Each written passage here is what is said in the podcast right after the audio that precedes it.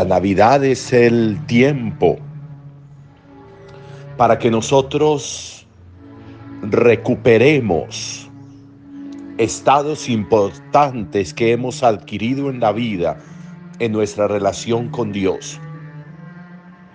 Estados que de pronto hemos dejado adormilar, que hemos dejado como ocultar, que hemos como muteado, que hemos silenciado y que de pronto si estuvieran más activos, sucederían cosas más importantes en nuestra vida. La Navidad es el tiempo para que nosotros dejemos que se vaya configurando en nosotros la intencionalidad de Dios con nuestra vida. Eso sucedió con Jesús.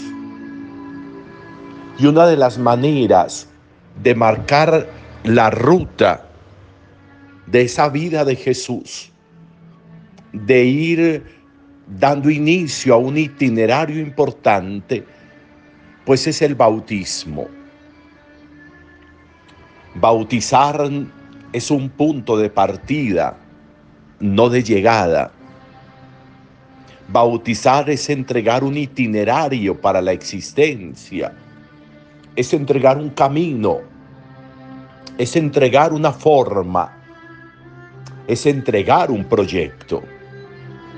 Un proyecto que comienza con el agua, pero termina con el espíritu que comienza con el agua para percatarnos de un rito, pero que concluye, si podemos decirlo así, en la realidad del Espíritu de Dios en nosotros, en esa confirmación, en esa configuración del Espíritu de Dios en nosotros. Por eso Juan insiste, yo bautizo con agua, pero detrás de mí viene uno que los bautizará con el Espíritu Santo. Porque también Él recibió ese bautismo, recibió en el Jordán el bautismo de Juan, el bautismo del agua, pero en la cruz recibió el bautismo de fuego, el bautismo del Espíritu, que lo configuró definitivamente con su Padre que hizo que la comunión con el Padre fuera perfecta al hacer la voluntad de Él, al hacer la voluntad del Padre en su vida, al concluir una vida humana en una obediencia absoluta con el Padre, con el Espíritu. Bautizarse es eso, bautizarse de nuevo es comenzar con un rito, un camino que me configura con el Espíritu de Dios. Un Espíritu de Dios que me llena de dones, de sabiduría, de entendimiento, de ciencia, de consejo, de piedad, de fortaleza, de temor de Dios. Y por eso luego del bautismo confirmamos ese bautismo con el otro sacramento que se llama de la confirmación que es el otro de los sacramentos de iniciación junto con la Eucaristía. Tres sacramentos que inician, que potencian, que configuran, que generan el marco importante para un desarrollo y un crecimiento espiritual.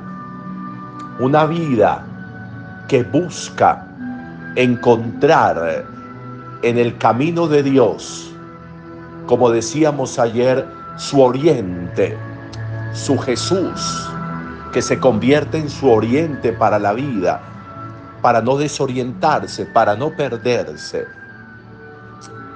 El bautismo que nos configura con Dios, llevado por Jesús y acompañado por la gracia del Espíritu, eso va generando una forma importante de estilo de vida eso va generando unas pautas importantes no solo en el hacer, sino en el ser, en el vislumbrar y en el descubrir que siempre hay caminos que conducen a la plenitud, caminos que llenan de horizontes de felicidad, razones de existencia, que no son la esclavitud ni la muerte, sino la libertad y la vida. Ese es el panorama del bautismo, esos son los horizontes plasmados en el bautismo y que de alguna manera nosotros necesitaríamos revivir sabiendo que ya hemos recibido el bautismo ritual, el bautismo sacramental, el bautismo del agua. ¿Cómo estoy buscando el bautismo del Espíritu? ¿Cómo estoy haciendo que se configure en mí ese bautismo de fuego como el de Jesús en la cruz, que nos lleve en plenitud a responderle al Padre como le respondió Jesús, aquí estoy Señor para hacer tu voluntad. Aquí estoy porque he hecho de Jesús el camino, la verdad y la vida mía. ¿Cómo voy en esa configuración del bautismo del Espíritu? ¿Cómo voy en esa configuración del bautismo definitivo que selle mi alianza completa con el Padre y me haga definitivamente su Hijo? Una Navidad hemos vivido importante, una Navidad valiosa que terminamos hoy con esta fiesta del bautismo de Jesús.